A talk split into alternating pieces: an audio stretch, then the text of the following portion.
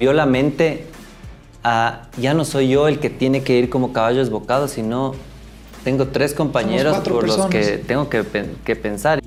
Me, me, acuerdo clarito que en, en, una carrera me dijo, hoy día vas a llegar último. Y yo como que, ¿cómo así? O sea, si les puedo ganar. No te estoy preguntando.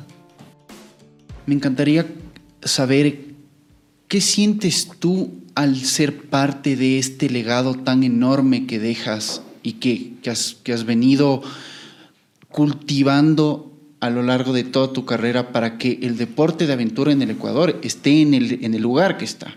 Y no solo hablando de las carreras de aventura per se, sino también el tema del trail. Creo que eres una, una de las personas más icónicas que tiene ahorita el, trail en el Ecuador. ¿Y cómo, cómo lo ves hacia futuro? A mí me da un poco, de, a mí me, daba, me da una, una sensación de, de, felicidad, o sea, es como que qué chévere ver desde que yo empecé que tú ibas a decir, oiga, me quiero correr esta carrera a tal lugar y las empresas te decían, ¿qué? O sea, ¿qué es eso? ¿De qué me estás hablando? O sea, si no era o la maratón en calle o, o, el, o el, fútbol que siempre tiene un, un para mí es un, es un, es un deporte aparte del resto porque genera mucho más, va a tener más apoyo. No hay vuelta, no hay vuelta que darle. A veces critican mucho que no solo es fútbol.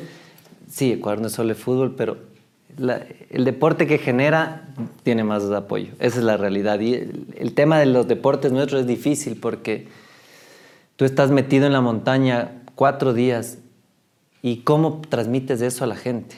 Es muy difícil transmitir eso a la gente. Entonces, cuando empezamos nadie sabía, nadie nos entendía.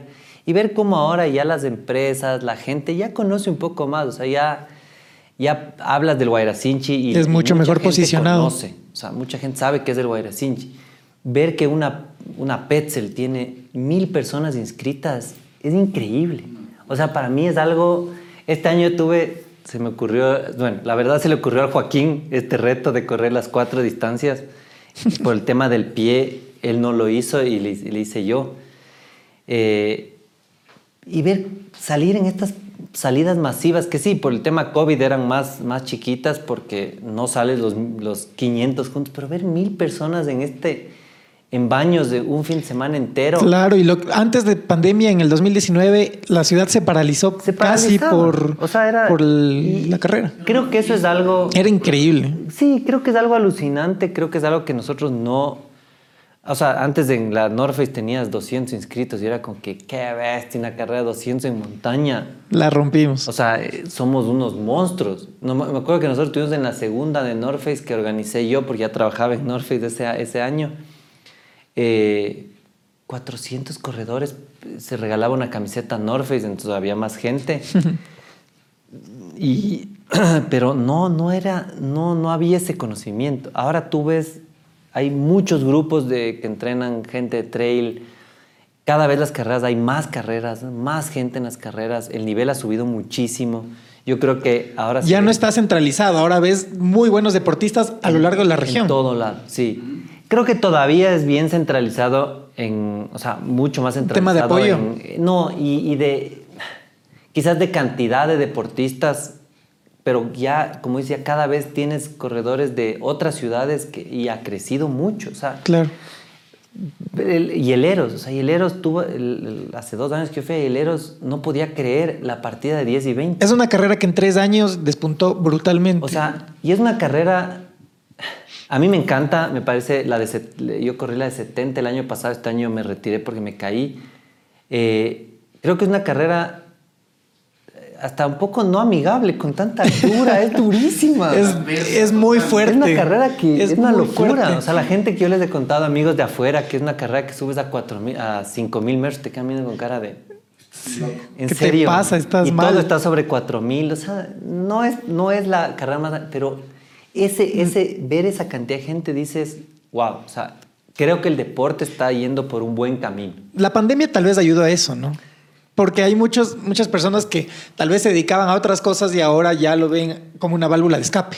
Creo que la pandemia hizo crecer en general los deportes. Cualquier tipo de deporte. Yo creo que todo. Individual. individual más que en equipo. Sí, claro.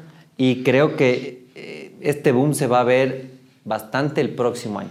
Yo veo muchísima gente ahora, vas al metropolitano y Sí. encuentras un montón de gente. O sea, yo digo ahora ya parece ir a un Hilaló un fin de semana parece una romería. no, olvídate. O sea, No, parece... sí, O sea, tal vez sí. ahí sí está muy saturado. Creo que pero- ahí viene el tema. Ahora viene un Justo una eso lo- segunda a eso parte. quería ir yo, la parte que no es tan positiva y tan bonita. O sea, para mí sí es, es muy positivo el crecimiento del deporte, Sí, pero creo que ahora viene la parte, después de este crecimiento, hay una parte bien delicada, que es la, lo difícil que es el cuidado del medio ambiente. el impacto. O sea, el impacto que estamos teniendo en las zonas, no solo en el Ecuador, sino es mundial, es gigante. O sea, antes tú- nosotros íbamos a la montaña y te encontrabas con cinco personas, casi las mismas de siempre, o alguien nuevo. Claro. Ahora te encuentras con 100. Pero muchos de, de ellos no tienen esa educación de toda la basura me voy a llevar, todo me eh, tengo que dejar como encontré.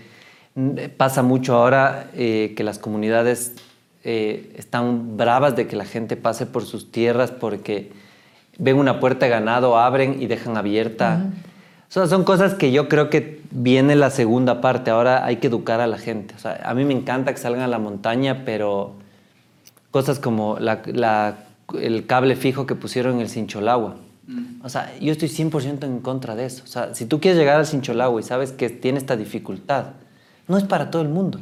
O sea, entrénate para llegar a eso. No, no puedes poner un cable que suba la, la persona que estuvo viendo televisión ayer y que se va y sube, porque ahí empiezan los accidentes. Ahí empiezan los accidentes. Claro, al popularizarse empiezan ya personas que tal vez nunca subieron una montaña. O tú vas ahora al Ruco y ves Sí. también muchísimas personas que se salen de la pista. O que- me, voy, del- del- o me voy en, te ven ir en short. Sí, pero tú estás 15 años. Ya vienes acondicionado. 15 años, sabes lo que es la altura, eh, bien o mal, tienes la fuerza para salir corriendo de ahí. Ya sabes, ya conoces tus Y límites. puedes salir corriendo. Y a veces tampoco, hace- a veces sí hacemos irresponsabilidades todos, ¿no? O sea, tampoco a veces hacemos tonteras todos. Pero creo que, como decía un día Kilian, el man puede irse a subir esas paredes.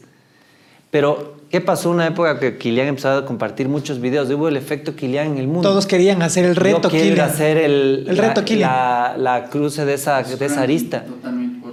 Yo no me mando uno de esos ni pagado. Yo he visto gente en el paso de la muerte del ruco haciendo eso. que dices, pana, te vas a matar. O sea, y no es, no es el tema de te vas a caer y te vas a doblar el dedo. Lastimosamente, hace unos meses una persona eh, murió en el Ruco por salirse del, de donde tenía que transitar. Es que, a ver, el paso. El ruco está aquí, hermoso que esté aquí, Qué chévere que la te- gente vaya. cerca y todo. Pero creo que para llegar allá sí te- te- debe ser algo más, eh, con un poco más de educación hacia la gente que va. Y eso creo que todavía nos falta como ecuatorianos y en el mundo. O sea, justo hablábamos ahora en- con unos amigos de Cataluña de lo que está pasando en Europa. O sea, en los picos de Europa, en, en la zona de Girona, de la gente que ahora va y como le vio a Kilian que fue a correr en short, camiseta y una mochilita con una botella, se mandan, se quieren mandar 100 kilómetros y luego tiene que venir el equipo de rescate a sacarles porque están hipotérmicos, dos días después perdidos sin comida. Entonces, eh, creo que este, este- esta explosión deportiva es increíble. Y Yo, no hay cosa que me guste más que ver cuánta gente ahora se pone metas, quiere hacer el deporte, pero ahí viene la parte de guíense con alguien que sepa. O sea, ya hay quien sepa en el Ecuador. O sea, ya hay mucha gente que nos puede dar el conocimiento.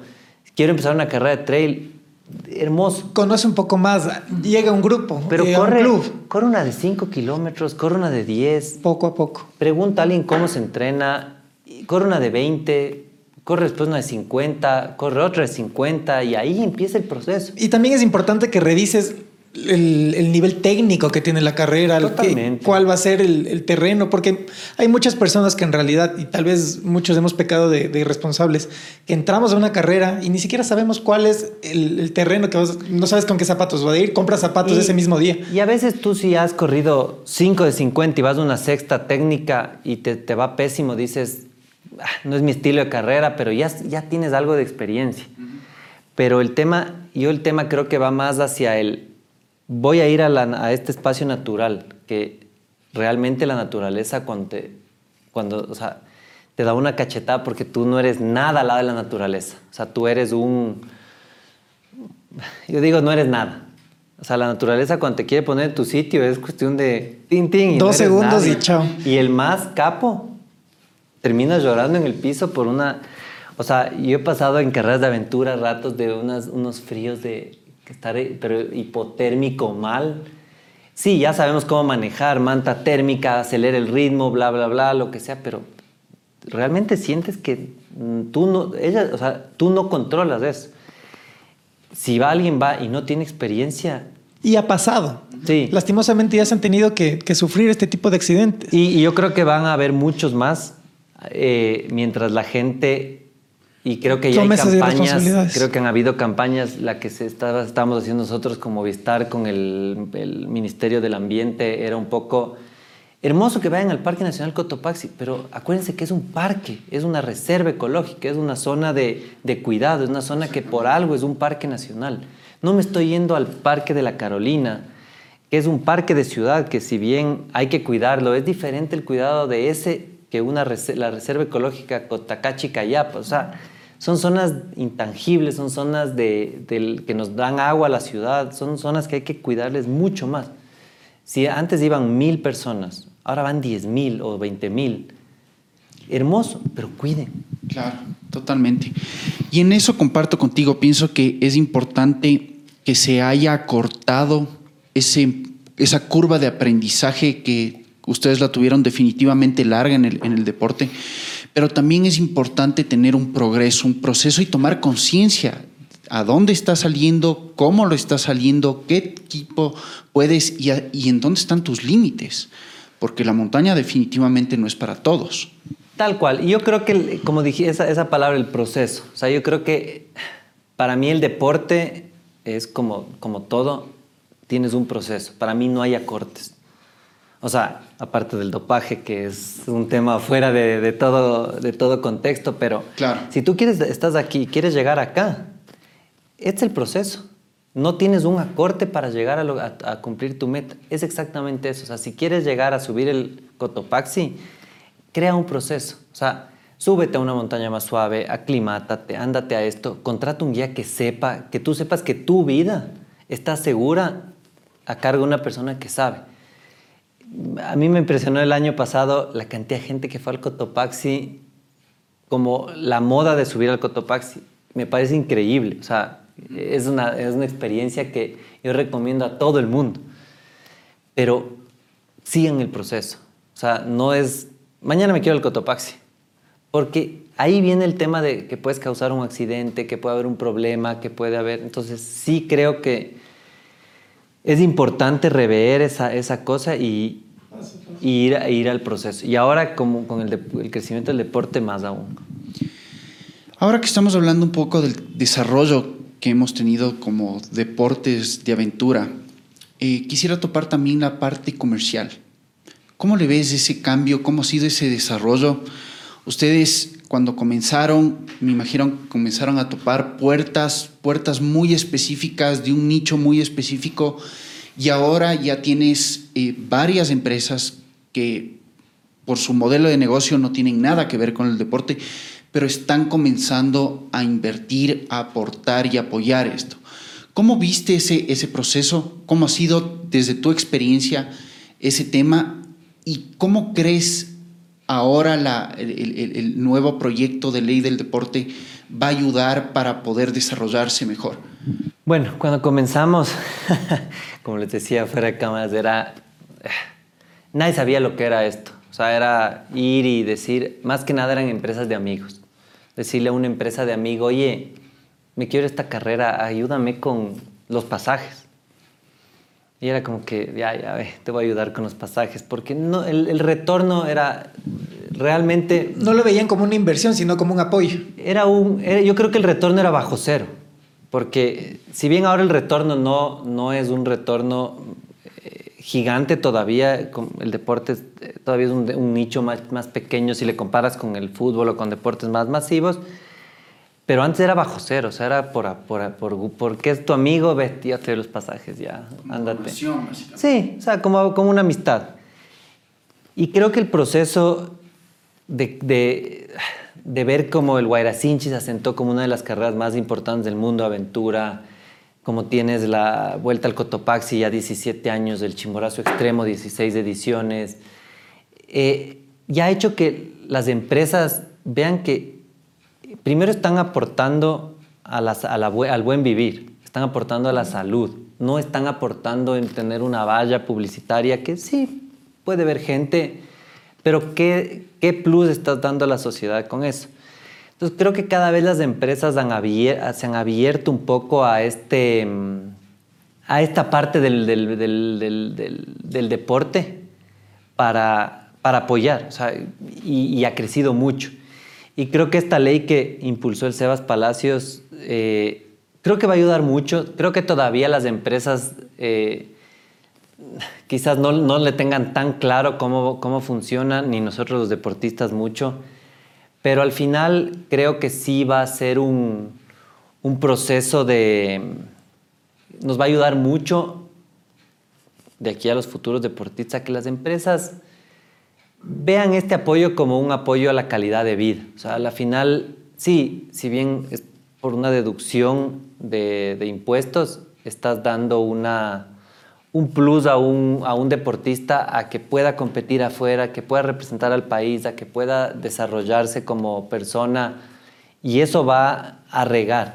O sea, yo creo que el deporte es un, una, se me fue la palabra que usa el Sebas Palacios, pero creo que es la verdad, es una, mueve, mueve, mueve a la gente, o sea, mueve a la gente, te, te saca de, de la mala vida, te hace, te da valores, te da cosas que creo que nada más te da. O sea, creo que está el arte, la música, pero creo que el deporte te enseña... Tiene un valor agregado por encima de otros. Sí, yo creo que, creo que no, no, no, no, no, no es más o menos que ninguna, ningún hobby, claro. pero creo que es una, una cosa que primero te da salud a ti, te hace ser una... Al estar tú saludable eres una mejor persona y eso se va a regar. ¿Y crees que es posible en este país que para muchas personas que se quieren dedicar a esto de- dejen de ser un hobby para ya convertirse en algo a nivel profesional? Creo que todavía estamos un poco lejos de, profesionalizar en el Ecuador como eh, este tipo de deportes. Y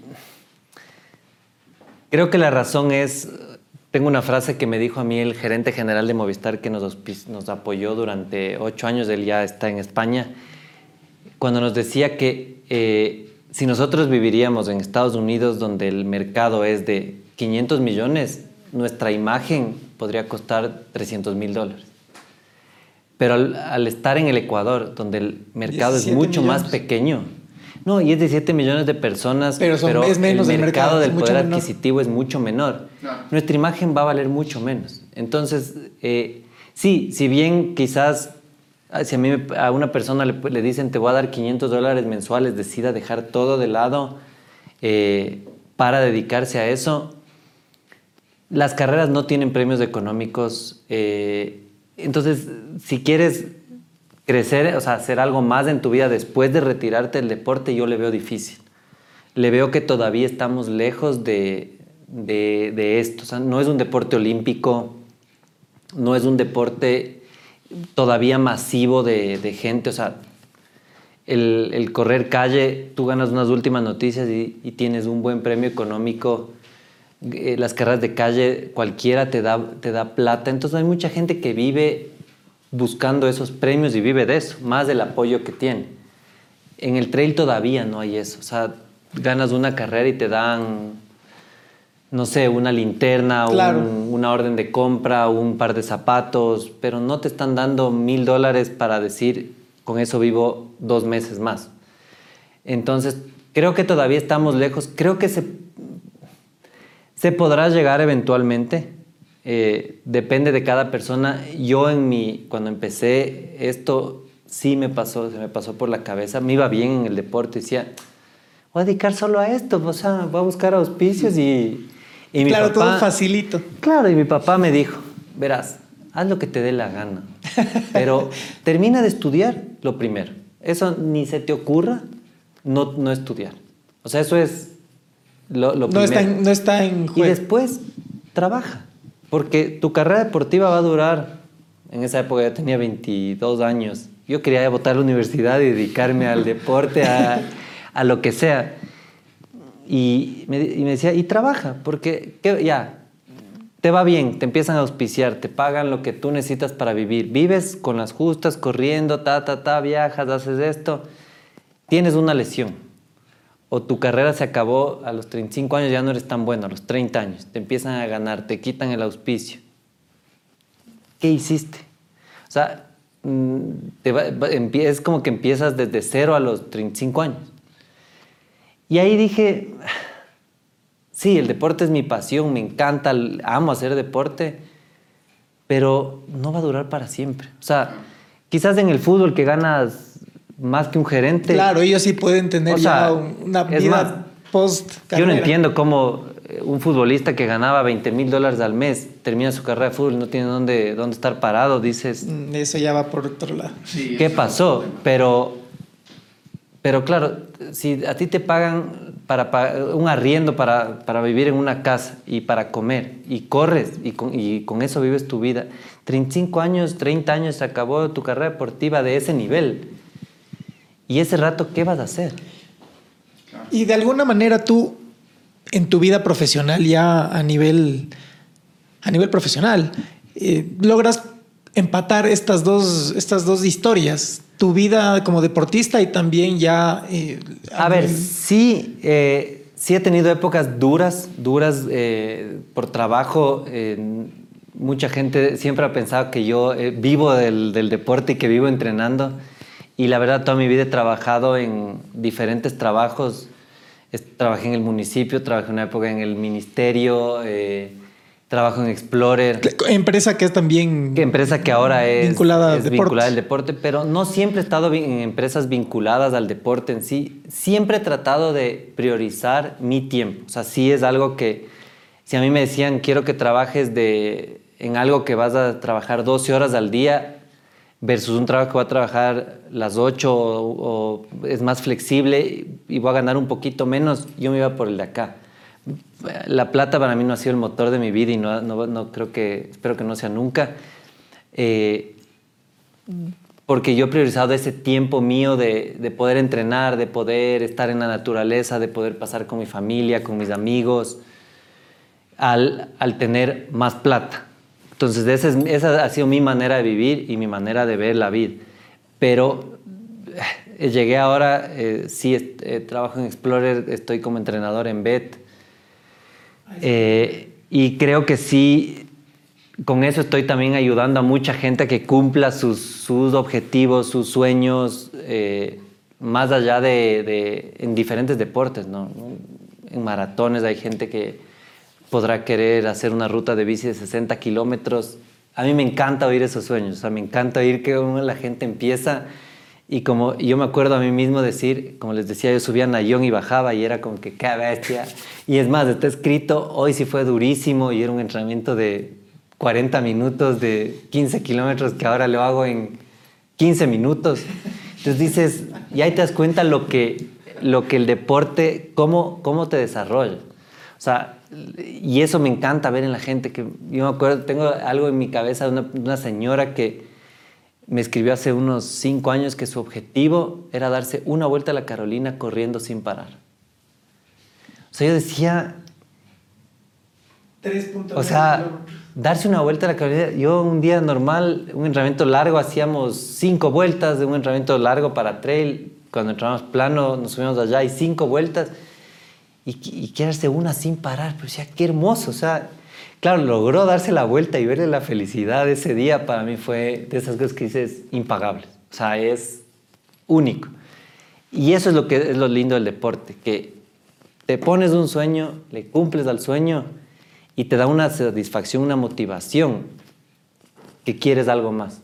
Y ese creo que ha sido el motor desde que yo empecé el deporte. Por eso siempre me preguntan cómo estás tantos años activo en el deporte. La misma Vic, mi esposa, me pregunta siempre, ¿cómo haces para estar motivado de- desde, desde, desde hace 20 años? ¿Sabes? Corrió la, la vuelta al Cotopaxi 12 veces y te dicen vuelta al Cotopaxi, se te iluminan los ojos y no importa que estés fundido, quieres ir a la vuelta al Cotopaxi. Y este chimborazo. año otra vez. No, este año me salió un viaje de trabajo, me voy, me voy el sábado. Iba a correr, estaba inscrito eh, y salió a última hora un viaje de trabajo y me tocó cambiar, pero es, es, esa, creo que siempre le, le, le he buscado esa, ese darle la vuelta a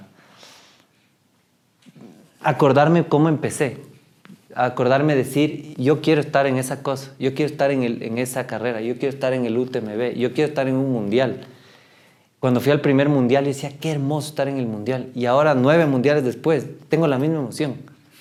O sea, digo, qué hermoso y, trato de acordarme esa sensación que tuve. Porque creo que eso vamos perdiendo. Creo que como los niños, eh, cuando crecemos, perdemos esa inocencia de emocionarnos por las cosas, nos pasa lo mismo con las carreras. Ya no es nuevo. La primera, las últimas noticias, qué hermosa. La quinta es como que voy porque voy a bajar mi tiempo. La sexta es que voy porque, ya, o sea, voy.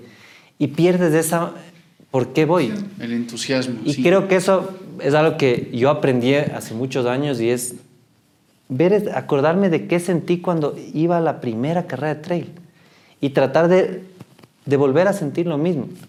Sientes diferente porque ya has ido, pero intentar rehacer esos, esos, esos sentimientos y volver a tomar con las mismas ganas. Y eso creo que ha sido clave en, en que 20 años después, eh, creo, me, me, han preguntado, ¿y, hasta cuándo vas a seguir compitiendo? Así les digo, no sé, ya, ya veré hasta que, hasta, que sienta, hasta que siente esa motivación. El día que deje de tener la motivación, ya... No tiene sentido. O sea, lo haré de otra, quizás otras cosas, retos personales, pero sí me ha pasado. Los últimos años me han dado menos ganas de competir de hacer retos. O tal vez te volviste más selectivo. Sí, me volví mucho más selectivo. O sea, antes podía competir 40 carreras en un año, porque competía a veces fines de semana, sábado una, domingo otra. O sea, era una estupidez. Terminaba el mundial el sábado, volvía acá el martes y ese jueves, el sábado siguiente era la vuelta al coto, estaba ahí. Ahora ya digo, no, o sea, ya olvídate, no quiero, voy a correr en un mes ya, ya seleccionas más, pero también me da mucho más ganas de hacer cosas mías, o sea, hacer retos, hacer salidas de lo que hicimos de hacer el Mariana Trench y el Everesting de trote en 15 días, los dos juntos, con el, hicimos con el Feli, con el, Joaquín, y luego con el Feli hicimos el, el Everesting, eh, de hacer la vuelta al coto en un día corriendo. O sea, son cosas que se me, que se me ocurren y, y a veces digo, hay cosas que he hecho que ni siquiera las cuento, ¿sabes? Como que son mías y voy y digo, voy a hacer esto y, y ahí quedo. O sea, ni siquiera he puesto en redes porque no es el buscar el, el, reconocimiento. Hay retos que es chévere contar. La vuelta al coto, cuando lo hice, hicimos el video y la, la idea es que más gente lo haga.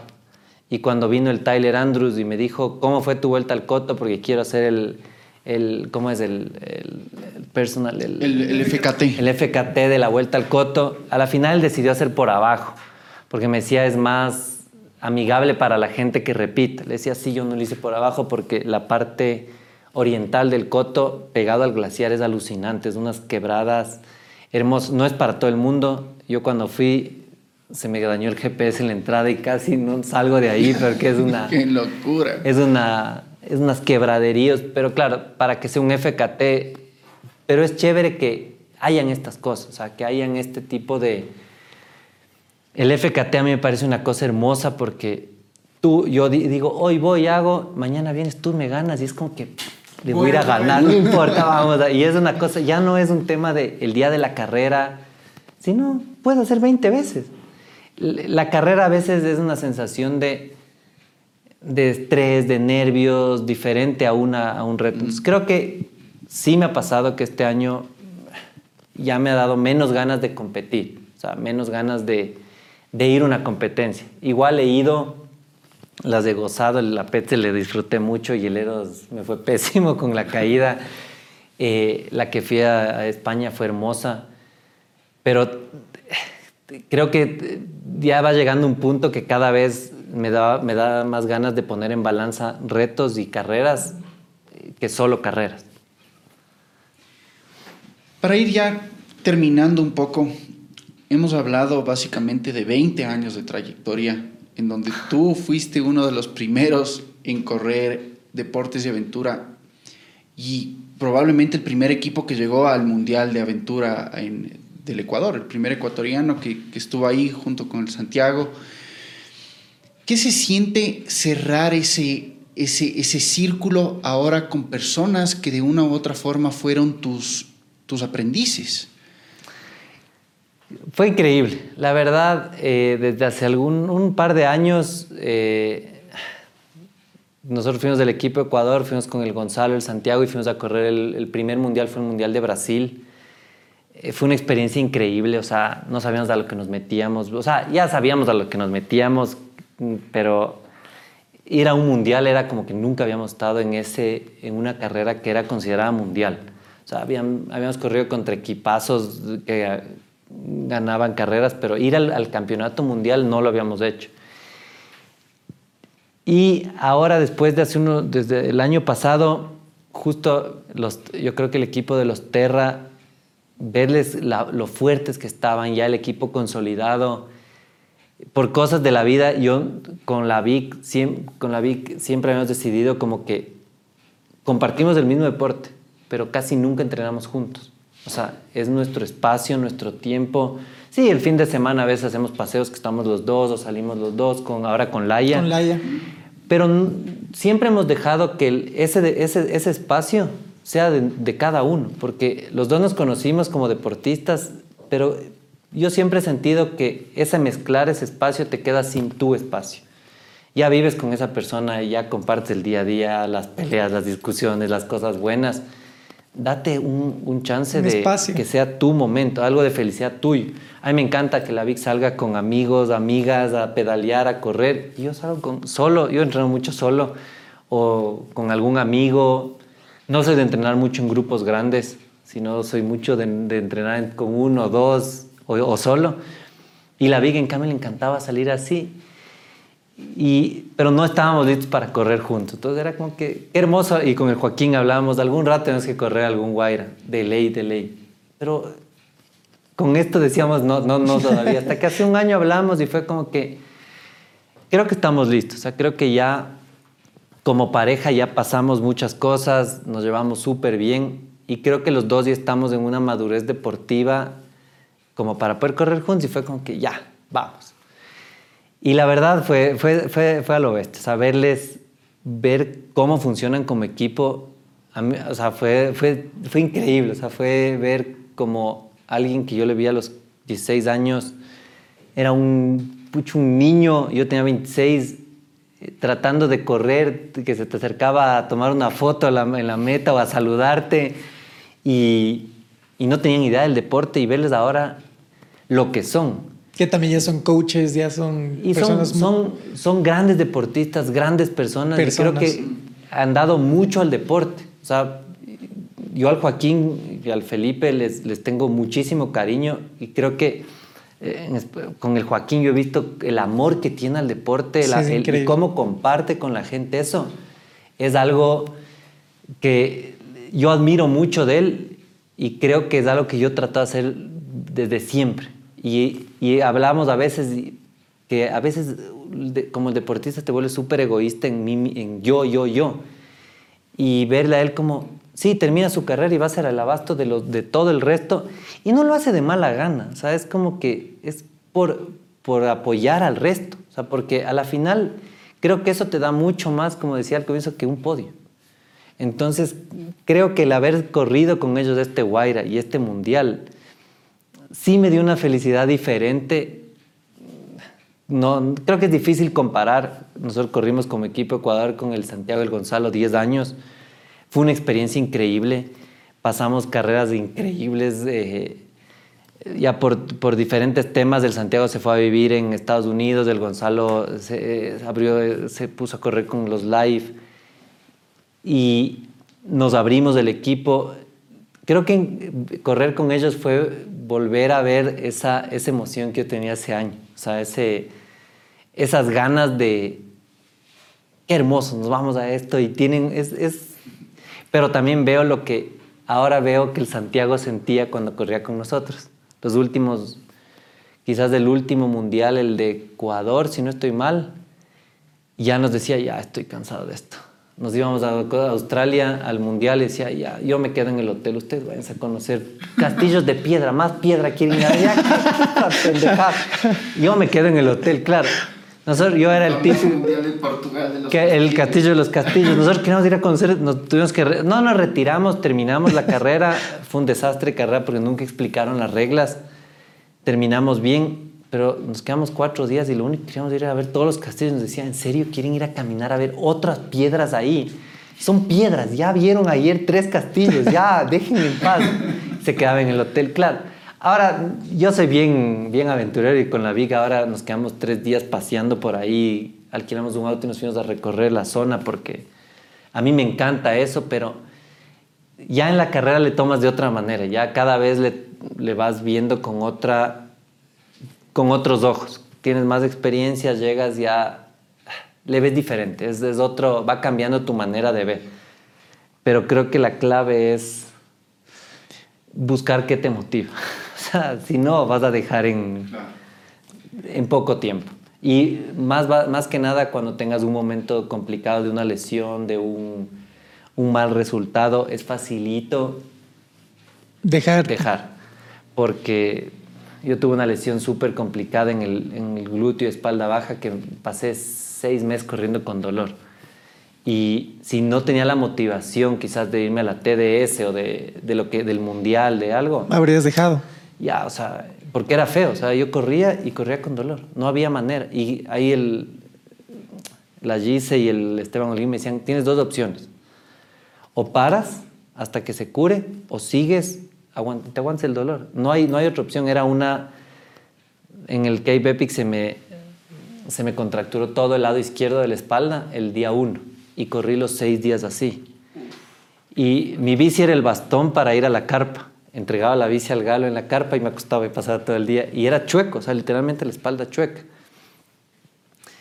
Todo esta fue, este sobrecarga que hizo hizo que la inserción del piramidal se rompa. Piramidal es un músculo que claro, cruza el glúteo, yo que sufro es bien de delicado. Eso, sufro de eso. La inserción se me rompió. Y claro, regenerar Me imagino eso los es dolores. duro. Pero era parar. Yo sabía que tenía la TDS y tenía el mundial, o era seguir con dolor. Claro, ahí mi, mi el cabeza dura era, me aguanto, no importa, no pasa nada. Igual se tenía que se iba a curar. Me hicieron ondas de shock, todas las terapias posibles para poder para curarme, pero creo que si no tienes esa motivación, cualquiera que sea de cada uno. Yo siempre a la gente que yo les entreno, que les que les que converso les digo, busquen una motivación y no es una carrera en sí. La carrera se termina esa carrera y y o sea, busquen una motivación interna. O sea, ¿por qué que quiero hacer desde esa carrera? ustedes mismos. O sea, está la carrera, pero ¿por qué quiero esa carrera? ¿Y qué voy a sacar de esa carrera para lo que viene después? Nos pasa a todos. Cumplo la meta de llegar a la carrera, la Petzel, y la siguiente semana no quieres saber nada. Estás como que en un bajón anímico. Porque no sabes, y eso pasa, eso, eso es normal terminas tu, tu, maratón, llegaste a tu maratón, entrenaste seis meses para este evento. Las siguientes semanas viene el bajón. La gente no hace nada. El bajón anímico. Y es un bajón horrible. Y esa es la clave que yo creo que a veces mucha gente es porque no tiene, está el evento, pero no busca más allá del evento qué voy a hacer. O sea, ¿qué quiero de esto para más allá? Y a mí también me ha dado, o sea, hay carreras que termino y termino mentalmente fundido, especialmente carreras de aventura, el no dormir te, te cansa mucho mentalmente, pero siempre estoy con, la, con eso de, ya quiero hacer algo. O sea, si no estoy lesionado, ya quiero entrenar. Y es como que, ¿por, ¿cómo te motiva a seguir entrenando? Es como que, y es un tema de buscar esa, motiva, esa motivación interna. El evento está ahí. ¿Qué, pasa, ¿Qué nos pasó a toditos estos años? Te cancelaban los eventos. Y mucha gente desmotivó porque te cancelaban el evento. ¿Y qué te importa? Te cancelaron el evento. Ese día sal y corre 40 kilómetros. ¿Por qué es Haz tu propio, tu, propio o, tu propia meta. Búscate otra. Carreras va a haber miles y ahora tenemos que elegir qué correr. Tenemos millones de carreras. O sea, cuando me preguntan qué corre el próximo año, le digo, abre el internet y vas a ver un millón de carreras. ¿Y tú qué vas a correr en este tiempo? Chuta. Todavía no sé, la verdad, este año. creo que este, este mundial me dejó un poco eh, con ganas de tomarme estos meses. Una pausita, está bien, súper bien. La verdad, iba al Cotopaxi, a la vuelta al Coto, tenía todas las ganas de ir. Salió este viaje de trabajo. Eh, tenía que viajar domingo, pero ya trabajo el lunes. Entonces, es en Europa, Te no podía llegar. justo.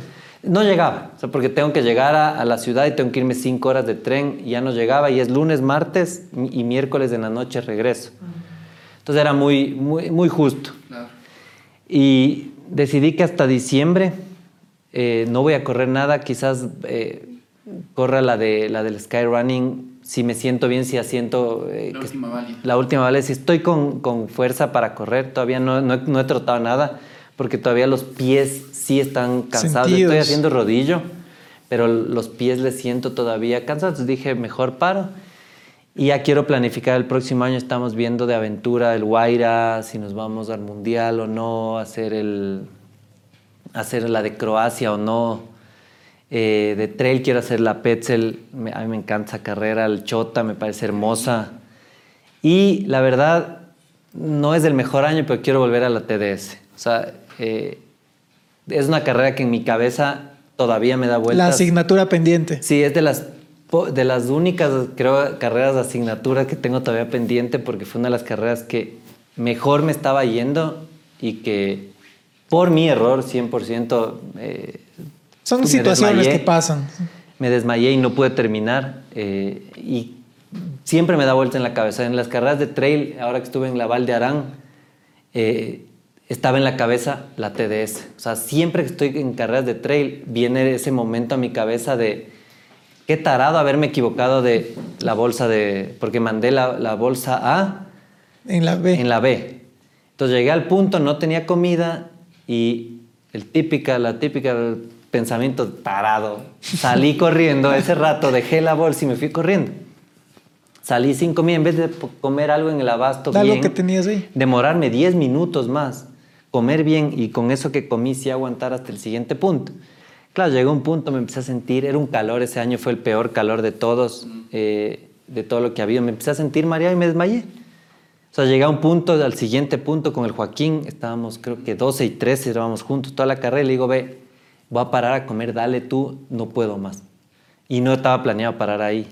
Me comí una sopa, me tomé un poco de agua de Wittig, un poco de cola y me desperté con el, el médico hablándome en francés y la enfermera gritando, no entendía nada. Le digo al chico, ¿qué pasó? Me dice, no sé, te trajeron amarcado, estabas desmayado. Para eso ya me habían sacado los zapatos y me cortaron el número, o sea, ya no podía seguir.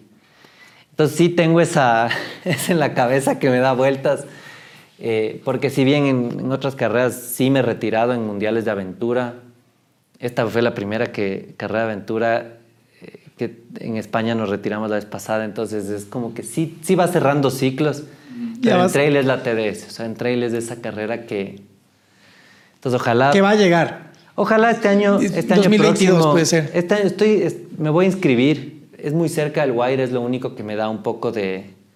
¿Cuál un- elegirías entre las dos? Es el problema. Que el Guaira para mí es el Guaira, pero la TDS es mi, mi asignatura pendiente. Entonces, quizás haga las dos. Me arriesgo a estar inscrito y terminar el Guaira mal y no poderme ir, o terminar el Guaira bien y, y llegar bien. No va a llegar al 100% si hago las dos a la TDS, Claro. pero terminarla. Así que veamos cómo se da el próximo año. Todavía no le, todavía no le, no le he cerrado el, el- el calendario. Todavía estás ahí chequeándole a ver cómo queda mejor. Sí, la verdad, eh, creo que hay carreras que siempre están en, como prioritarias si no se cruzan fechas. El chimborazo extremo, la vuelta al Coto, Del Guaira. El Pets, el, el Guaira. Y busco una afuera, una internacional. Ahora ya con Laia a veces dificulta y con el trabajo los, via- los viajes tan largos, entonces no... no Pero en unos cuatro años más ya Laia va a estar acompañándoles a No, ustedes. Laia se va a ir a correr y nos va a ganar a los Sí, dos. te- ten toda la seguridad Sí. porque le vemos que va a ser una, una niña Sí. que, que le va a encantar y le va a motivar Eso ha sido este tipo hermoso de con ella. Creo que también ahí cambió mucho nuestra manera de ver las cosas. A mí no me importa ahora no irme seis horas a entrenar un sábado. Prefiero irme dos y estar con ella Quedarte las con otras Laia. cuatro. Es que Y, y sacarle a ella que conozca. Porque creo que verle a ella como ahora corre en el empedrado y, y es go daddy go, go money, correr España, go y es, es, es, como que ya vive eso. Eh, tendrá su proceso. Yo no le obligaré nunca a hacer el deporte Sino, Pero ya viene con, con, con ese... Sí, yo le daré, lo, como decimos con la Vic, le daremos todo lo que podemos de, lo que, de nuestras vivencias. Ella en el embarazo le iba conversando de lo que ella veía. ¿Qué ves? Estoy, pasando, estoy en el Chaquiñán, están unos árboles, el día está hermoso. Eh, porque ella sentía que Laia escuchaba. Y es increíble ver cómo Laia, desde que tiene una semana, le sacábamos en el, en el Amarcada y necesita estar afuera. Ella le pones mucho tiempo en una casa y, se desespera. Bueno, Martín, ha sido realmente un placer poder recorrer contigo estos 20 años de carrera, eh, tenerte aquí, hablar sobre de todo, de todo un poco realmente, cómo, cómo has construido y cómo has sido un ícono tan importante en el deporte de, de aventura. Y nada, simplemente agradecerte por, por tu tiempo, por tus, por tus anécdotas, por toda tu sabiduría y desearte lo mejor siempre. Muchas Muchísimas gracias, gracias. Juanes, a ustedes y la verdad, felicitaciones a ustedes también por este gran proyecto de Wildpack, que es, es la verdad un gusto estar aquí, compartir lo, las pocas experiencias que uno tiene. Y, Poquitas, ¿no? Dos. y, y, creo que eh, va a impulsar mucho y es chévere ver este proyecto porque creo que va a ayudar también a que el deporte en sí, de aventura, de trail, se siga conociendo y siga creciendo en el país. Así que se les felicita y lo que se pueda hacer juntos por el deporte, ahí estamos. Recuerda siempre que es tu casa. Muchas gracias y ahí nos veremos alguna vez. Muchísimas gracias por, por acompañarnos, Martín, y también a ustedes agradecerles por su tiempo. Como ustedes pudieron ver, es una charla que no puede perderse. Todos, sin ningún tipo de dudas, vamos a estar recomendándole que, que la escuchen porque queremos que la, que, que, la perciban y la reciban como nosotros lo, la recibimos hoy. Muchísimas gracias por su tiempo. Como les dije antes, no se olviden de seguirnos en nuestras redes sociales y también en nuestros podcasts. Y bueno, será hasta la próxima ocasión. Nos vemos. Chao amigos, gracias.